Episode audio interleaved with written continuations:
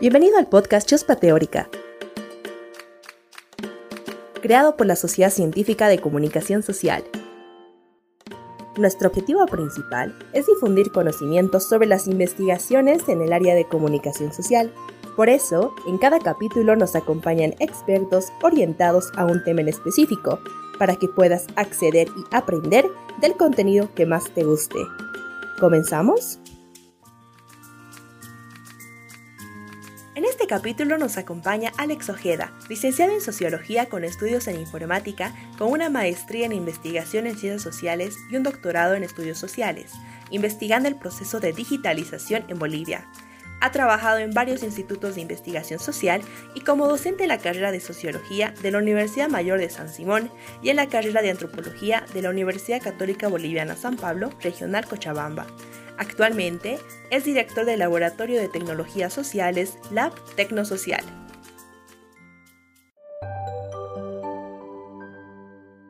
Alex, ¿qué son las herramientas digitales para la investigación? Eh, las herramientas digitales son programas o aplicaciones que nos ayudan a gestionar la información de forma más sistemática y eficiente. Eh, no son panaceas, es decir, que no son soluciones a todos los problemas que va a tener un, investigador, pero sí son herramientas que sabiéndolas usar nos pueden ayudar a cumplir esos objetivos desde colección, administración de información en el contexto de la investigación. Aquí es clave entender que lo eh, que se refiere a herramienta, ya que su efectividad depende de la habilidad del usuario para usarlo, ¿no? Por eso se llaman herramientas. Una herramienta, eh, ¿cuándo es recomendable utilizarla? ¿Cuáles son sus ventajas y desventajas de ponerla en práctica?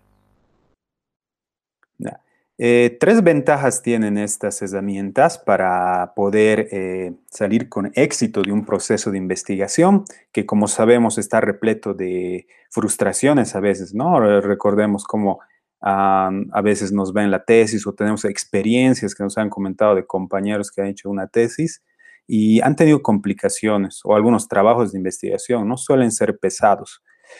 Pero aquí hay, unas, hay tres ventajas que nos ofrecen eh, estas herramientas. ¿no? La primera es la organización.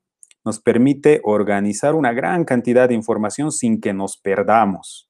¿no? Después de haber entrevistado a muchas personas, leído muchos artículos o viendo tablas de datos eh, largas, grandes, eh, podemos naufragar en tanta información pero si eh, usamos adecuadamente estas herramientas, podemos organizar todo eso y salir airosos. En segundo lugar, eh, la segunda ventaja es que permite automatizar algunas tareas, no todas las tareas. Las tareas esenciales se van a encontrar siempre en el investigador, eh, pero hay algunas tareas tediosas, ¿no? Como hacer promedios, por ejemplo, o sacar algunos gráficos, o buscar buscar un cierto dato entre tus 300 eh, páginas de información. En todas estas tareas pequeñas, eh, estas herramientas te ayudan a automatizarlas y que no sean em, pesadas. Y el tercero es que en muchos casos eh, pueden ser herramientas bastante atractivas, que tienen una visualidad y una interacción. Que va más allá de solo usar un Word o un cuaderno, ¿no? Esas son las ventajas. Por su otro lado, eh, ¿encuentras algunas desventajas de utilizarla? Eh, sí, como todo. A veces se puede usarla solo por moda.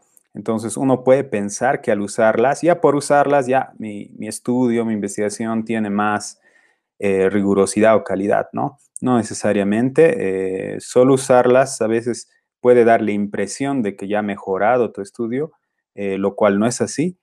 Em, entonces hay que em, no solo integrarlas, sino, eh, no solo usarlas, sino integrarlas a tu lógica de investigación propia que has creado eh, ti mismo o con tu comunidad de investigadores, ¿no? La segunda desventaja es que, bueno, eh, como todo lo digital, lo digital no reemplaza la interacción en otros espacios o medios, claramente no reemplaza la, la interacción cara a cara y hay otros medios que todavía son vigentes y tienen todavía no se representan bien en lo digital, ¿no? Las radios, por ejemplo, la interacción que pasa en las radios todavía no se replica del todo en lo digital.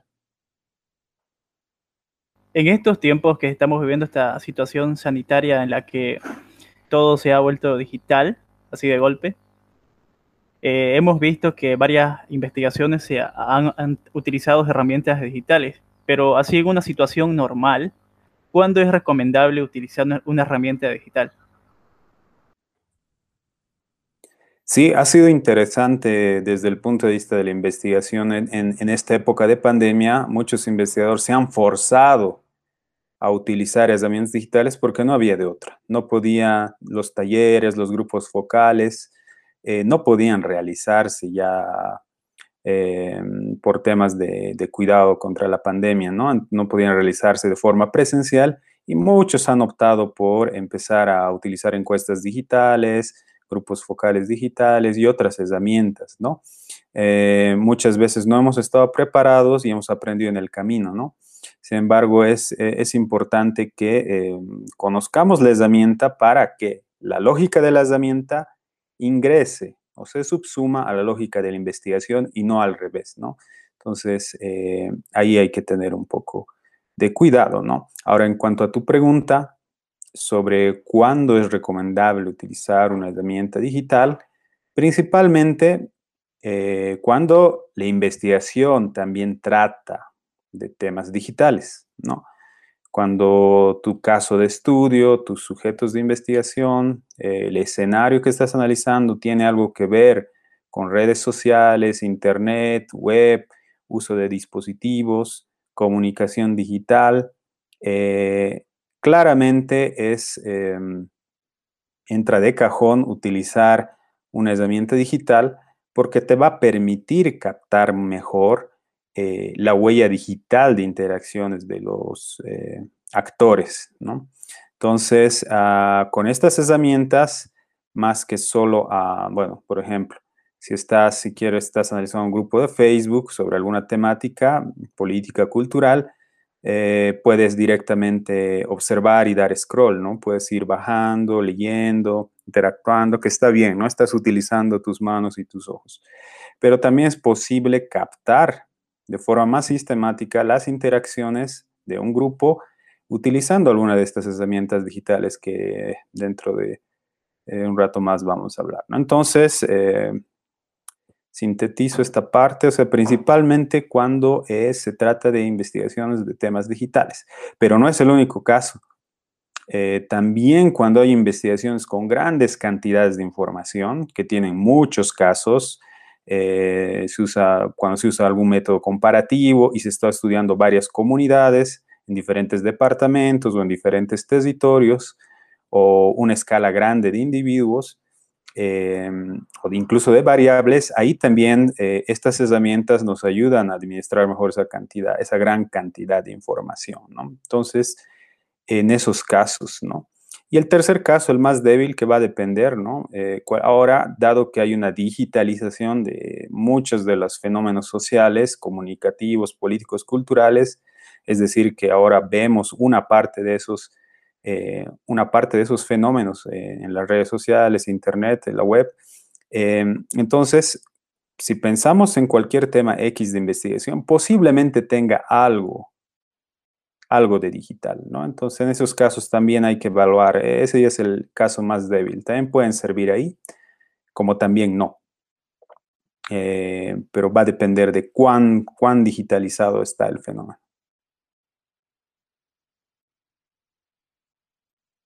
¿Qué recomendaciones de herramientas digitales daría a los estudiantes o que los estudiantes deberían de conocer según la metodología que utilizamos en las universidades, ¿no? la, metodología cuantitativa y la metodología cualitativa. Sí, eh, lo primero es, em, como recordarán en sus clases de metodología, pues poder, eh, que todo depende de su problema de investigación. Entonces, en algunos casos vamos a querer investigar variables eh, y en otros casos vamos a querer investigar significados y prácticas, ¿no? En unos casos nos va a interesar la estructura general, en otro caso las experiencias particulares.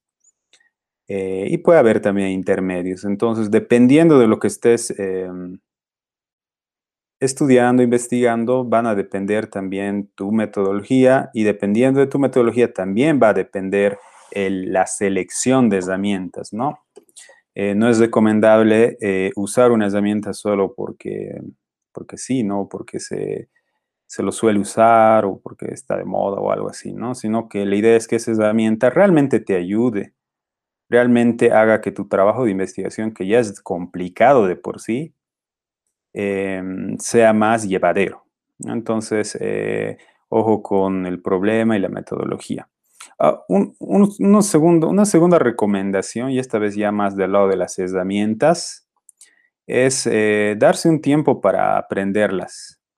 Eh, incluso estas mismas herramientas tienen, como cualquier programa informático, tienen actualizaciones y estas actualizaciones a veces varían en sus funciones, ¿no? Entonces vas a tener que reaprender varias veces en el largo, eh, en, el, camino de la investigación, vas a tener que reaprender en algunos casos tus herramientas mismas porque están cambiando, ¿no? Entonces hay que darse un tiempo para aprenderlas aparte del de la investigación y ya con eso puedes tomar mejores decisiones para saber en qué parte de la investigación te va a servir, para recolectar, para analizar, para manejar la bibliografía, para gestionar el proyecto, para redactar, para hacer gráficos, eh, incluso para transcribir una entrevista, que a veces normalmente lo hacemos a mano.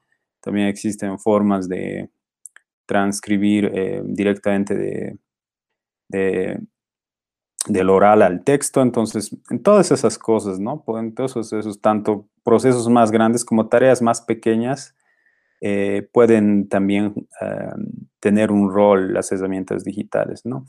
Eh, y la tercera recomendación viene del otro, que es adaptarlas a tus necesidades, ¿no? Ya lo decía.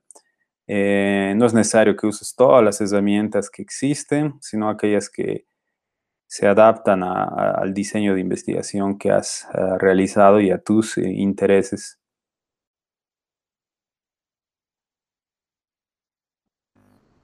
¿Podrías describirnos algunas de las más básicas que, herramientas que los estudiantes tendríamos que utilizar?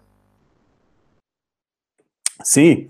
Em, en realidad estas herramientas entran en todo el proceso de investigación, ya que la investigación es una, en buena parte es un proceso de gestión de información, entre otras cosas, ¿no? También es producción de conocimiento pero en esa producción de conocimiento eh, tienes un reto grande a la hora de manejar eh, información bien diversa, ¿no?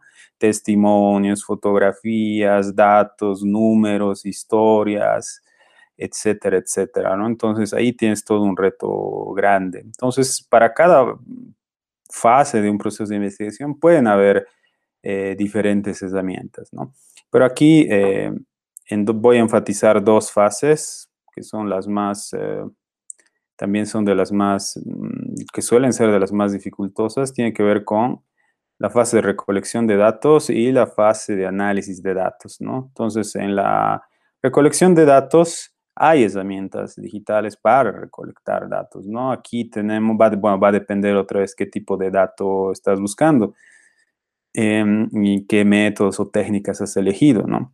por ejemplo, para encuestas digitales, ¿no? Eso ya es algo que a estas alturas, después de haber pasado por la pandemia, varios ya manejamos, ¿no?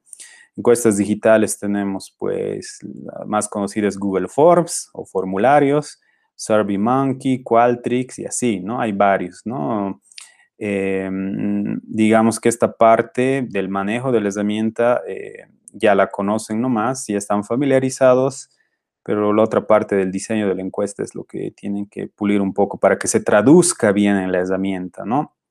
En esto de las encuestas digitales también hay, hay eh, herramientas para hacer encuestas en el campo físico usando celulares como Open Data Kit, ¿no? Que se usa mucho en temas de ayuda humanitaria en África, por ejemplo, ¿no? Entonces, em, ir con celulares em, para poder, em, dejando de usar así el papel y esquivando ese proceso de transcripción de la encuesta al programa que es bastante pesado y sujeto a errores, ¿no? Ahora, si vas a usar dentro de lo cuantitativo, seguimos, más observación eh, digital, no participante, hay una observación. Em, ahí se pueden armar bases de datos manuales, ¿no? Eh, necesariamente se puede sistematizar la información que sale en la pantalla, que en el fondo este, tiene una estructura, ¿no? Pensemos en la interfaz de Facebook, en la interfaz de Twitter, y esa estructura se puede em, traducir a, una tabla de datos, una base de datos. Y aquí pues tienen que saber manejar alguna herramienta de hoja de cálculo, ya sea Excel o Google Sheets, por ejemplo, ¿no? Ahora, si tienen necesidades mucho más complejas, hay que pasar a sistemas de gestión de base de datos como SQLite o PostgreSQL. Sin embargo, eh, con las hojas de cálculo se pueden hacer maravillas, ¿no? Con Excel y Google Sheets puedes crear eh, una pseudo base de datos relacional inclusive, ¿no? Ahora, esas son las herramientas, ¿no? Encuestas digitales, observación digital para cuestiones cuantitativas. ¿Qué pasa con lo cualitativo? Y estamos en la recolección.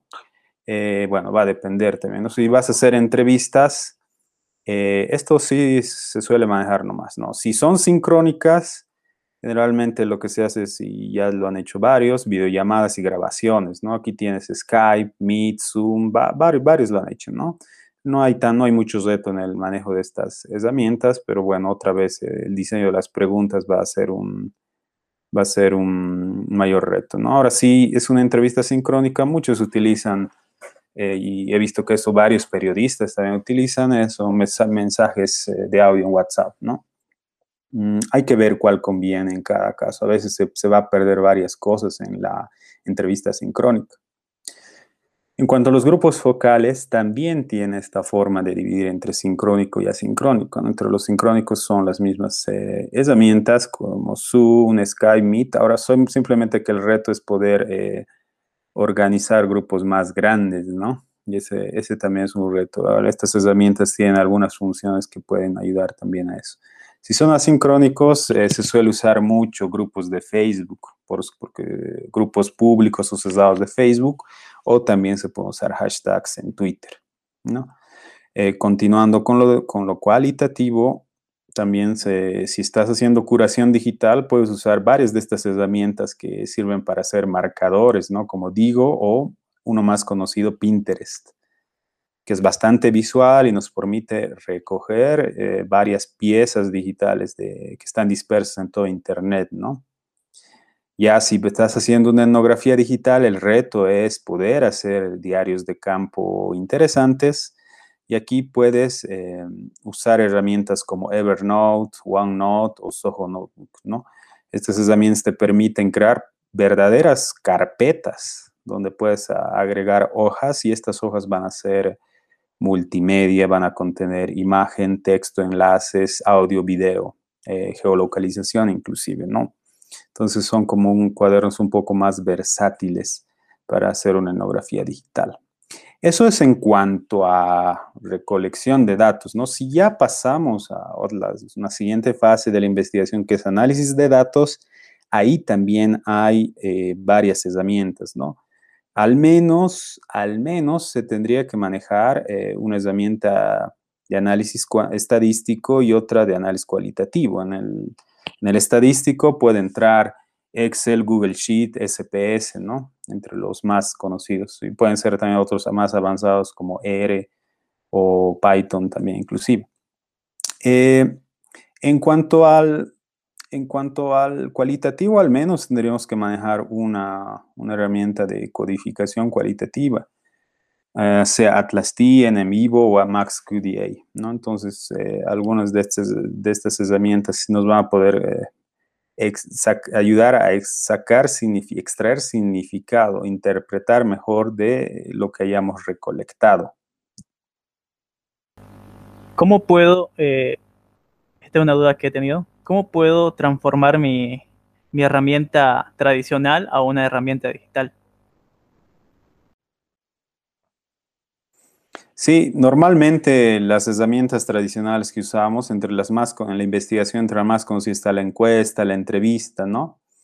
Em, puede parecer, eh, la clave de esto es que ser fieles al diseño, ¿no? Entonces, tu encuesta en tu entrevista con sus guías respectivos o personalización, tienes que poder traducirlo bien a las herramientas. Y estas herramientas en general son flexibles, pero a veces, y a veces tienen opciones eh, también que pueden hacer que se, cumpla el diseño que has realizado.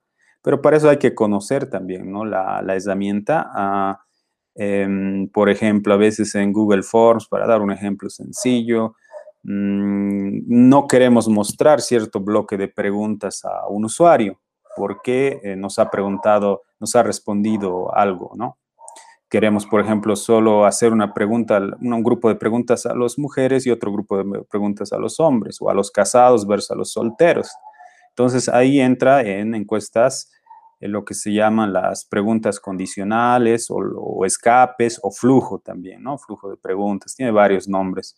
Eso, por ejemplo, no se podía hacer hasta hace un, tiempo, alrededor de un año más o menos en Google Forms, pero Google Forms ya ha activado eso, ¿no? Entonces, ¿cómo sabía? Pues entrando a fondo la herramienta, ¿no? Entonces, si entro, si a fondo en la herramienta, puedo darme, que, darme cuenta que Google Forms sí tiene una lógica condicional de las preguntas y eso me puede ayudar a poder eh, hacer, eh, poder hacer realidad eh, o, implementarme de mejor forma el, diseño de encuesta que he hecho, ¿no? Ahora, otro tema son las cualitativas. vámonos con el caso del grupo focal, ¿no? Un grupo focal en donde tienes que hacer una entrevista, discusión colectiva en un lugar y tiene que haber copresencia, ¿cómo se puede recrear pues en lo digital? Complicado, ¿no? Eh, naturalmente no se, y, obviamente no se puede traducir totalmente, pero sí se puede eh, aproximar. Y una buena aproximación que se hace de los eh, grupos focales presenciales es usar grupos digitales, ¿no? Por ejemplo, grupos de Facebook o hashtags en Twitter. Y aquí el rol del facilitador también es esencial. Tener un facilitador que esté preparado, que tenga la guía de preguntas listas, que motive la participación, ¿no? Eh, ciertamente es un reto porque participación digital suele ser más baja eh, cuando es voluntaria, ¿no? Ahora, cuando son temas políticos, claro, ahí hay muchos que se encienden, ¿no? Pero en general, no suele, no suele motivar a todos a veces eh, lo digital. En cambio, cuando hay copresencia, ahí ya viéndonos los rostros, viendo, viendo la interacción cara a cara, ahí ciertamente se puede tener otras formas de motivar la conversación para que salga un grupo focal de mayor calidad, ¿no? Y esto pasa con todos. He dado dos ejemplos, ¿no? El de las encuestas y los grupos focales, pero en realidad pasa con todas las, eh, las técnicas de investigación, ¿no? es como que hay que, em, hay que hacer confluir dos lógicas para que funcione. Uno, entender bien la lógica del método tradicional y dos, entender la posibilidad de las funciones de las herramientas. Si hemos hecho esas dos tareas previamente, sin despreciar ninguna, em, porque los investigadores más tradicionales pueden apreciar la primera y despreciar la segunda, y los investigadores más jóvenes lo contrario, ¿no? Apreciar lo digital y despreciar lo otro, ¿no? Pero si tenemos, si cumplimos con esos dos, de saber tradicionalmente cómo se diseña esta herramienta, y dos, conocemos las funciones, ahora sí vamos a estar en la posibilidad de armar un buen, hacer un buen uso de la herramienta digital para la investigación que estás realizando. ¿Alguna otra recomendación que quisieras darle a los estudiantes? Bueno, sí, en, general, en realidad, esto, el tema de investigación siempre es un poco, mm, un poco pesado porque hay mucha información en juego, hay muchos actores en juego, estás tratando de entender un pedazo de realidad, ya sea de forma eh, Em, extensiva o intensiva, ¿no? Dependiendo de tu método, pero siempre trae problemas, ¿no? Y ahí hay que tener en cuenta mucho eh, la organización, voy a volver a enfatizarlo, ¿no? Cómo te organizas, cómo organizas las tareas que tienes que hacer para lograr estos pasos de investigación que son largos, son más pesados. Y dos, cómo organizas la información que has recolectado y que quieres analizar, ¿no? Entonces, eh, la palabra organización aquí es clave, tanto para ti como para la información que logras. Y en ese sentido, estas herramientas te pueden ayudar. Te pueden ayudar a poner más coherencia, a poner cada cosa en su lugar y después de poner cada cosa en su lugar, recuperarlo e interpretarlo, visualizarlo inclusive, ¿no? Y al hacer eso puedes extraer un poco mm, algunas mejores interpretaciones, conclusiones de tu estudio, ¿no?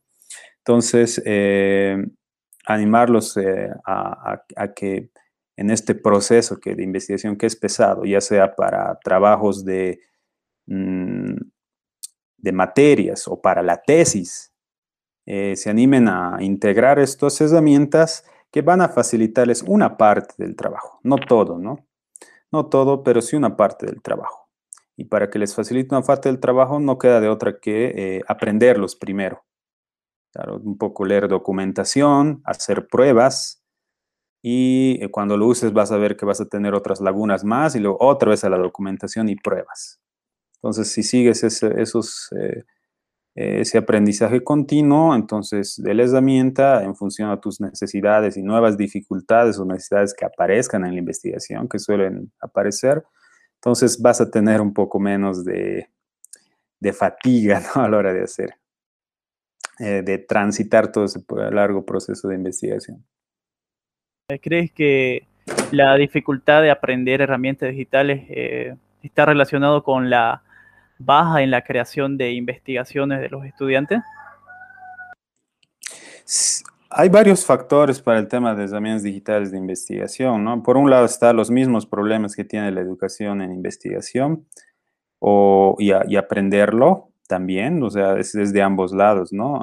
Hay buenos avances en, en la UCB, yo he visto bastantes buenos avances, eh, cosas interesantes, entonces de ahí tienes, pero también un problema, ¿no? Es, eh, el segundo problema es el, tema de lo digital mismo. Estas herramientas no son, no suelen ser apps de celular. ¿no? Entonces, en el mundo de lo digital, con la tendencia a que el celular le ha ganado la computadora, entonces las mismas aplicaciones del celular, dado que el celular tiene una interfaz mucho más sencilla y tienes que manejar con un dedo, se han simplificado. Entonces, hemos pasado de la computadora que tiene, que es una herramienta que tiene muchos menús, muchos iconos, muchas funciones, y lo tenemos que manejar con los 10 dedos y ver pantallas grandes, y eso tiene su dificultad. Hemos pasado de eso a eh, manejar eh, aplicaciones sencillas que podemos, eh, que podemos manejarlas con el dedo pulgar a veces, ¿no? Con el dedo índice. Entonces, a veces en esta generación poco veo eso, ¿no? Em, como esas apps son bien, están diseñadas así, para, que sean usadas de forma muy sencilla, cuando vemos las herramientas digitales y vemos, porque las herramientas digitales son de, esta, digamos, generación eh, de la computadora de escritorio, entonces las herramientas digitales ves pues eh, muchos menús, ves muchos iconos, muchas funciones y un poco te, marea, ¿no? Y como estamos acostumbrados a que todo esté en, cerca del dedo pulgar, entonces a veces un poco desistimos, ¿no? Entonces la dificultad está ahí. Uno, los temas de, propios de la educación y la investigación, que eso lo han debido tratar en, otra, en, otro programa y bueno, es, un, es un tema grande, muy grande por sí mismo. Y en segundo lugar, el tema de, de lo digital y el manejo de estas herramientas que em, tienen su, complejidad mayor a, las apps, pero tampoco son tan complicadas, ¿no? Pero si estás cómodo utilizando una herramienta, por ejemplo, como de diseño como Photoshop Illustrator, con sus mil funciones, entonces sí vas a poder eh, em, manejar, no te va a parecer complicado manejar una herramienta digital. Muy bien. Ahora vamos a pasar a una sección denominada el pique ontológico para conocer un poco de la vida de los invitados. Eh, quiero que me digas dos números del 1 al 10. Oh, a ver, eh, 3 mm, y 7.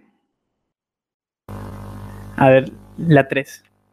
¿Qué es el amor para ti? Vaya, es una pregunta que no esperaba, bastante, bastante grande, pero importante. Creo que tiene que ver con la conexión, ¿no? Eh, la conexión, amor es poder conectar con otro y poder eh, empatizar y poder sentir lo que ella siente y que el otro también conecte con uno mismo, ¿no? Y al conectarnos podemos eh, sentir cosas parecidas y también podemos actuar de forma relacionada, ¿no? Eh, amor, mm, bueno, hay bastantes tipos de amor o bastantes vínculos de amor, madre-hijo, eh, padres-hijos, amigos, novios, esposos y otros, ¿no?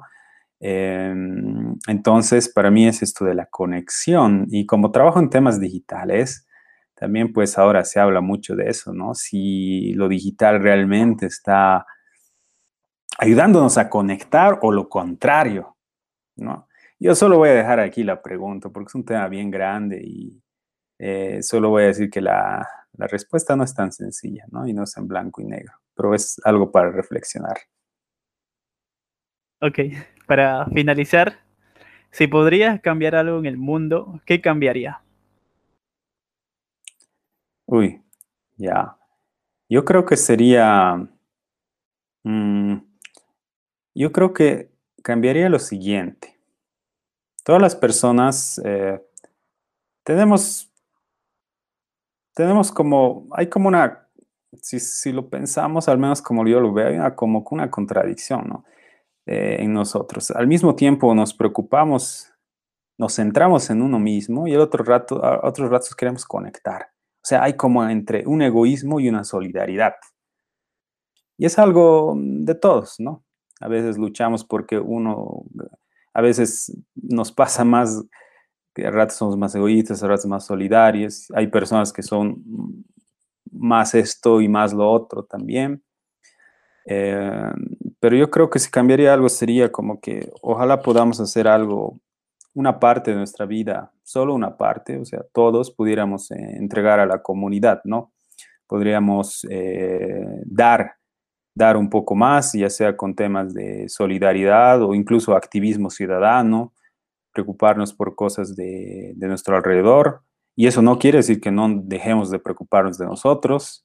Claro que hay que cuidarnos, eso es elemental, pero también sería interesante, si yo tuviera que cambiar algo, sería como una cuota, la cuota solidaria. Es un decir, ¿no? No lo haría, pero sería interesante, ¿no? Que todos eh, pudiéramos eh, tener como esto, ¿no? A ver, en mi vida, en mi día a día o, en toda mi vida de 80 años o algo así, ¿cuánto tiempo le puedo dedicar a, los otros para preocuparme de temas ambientales, para preocuparme de temas de desigualdad, de animales, de medio ambiente, de árboles, de esas cosas que pueden hacer que convivamos mejor.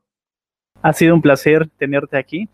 Gracias por compartir tus conocimientos esto fue La Chuspa Teórica. Gracias por acompañarnos en este capítulo. Recuerda que hay un episodio nuevo cada miércoles a las 15 horas solo aquí en Spotify. Nos escuchas en otra oportunidad.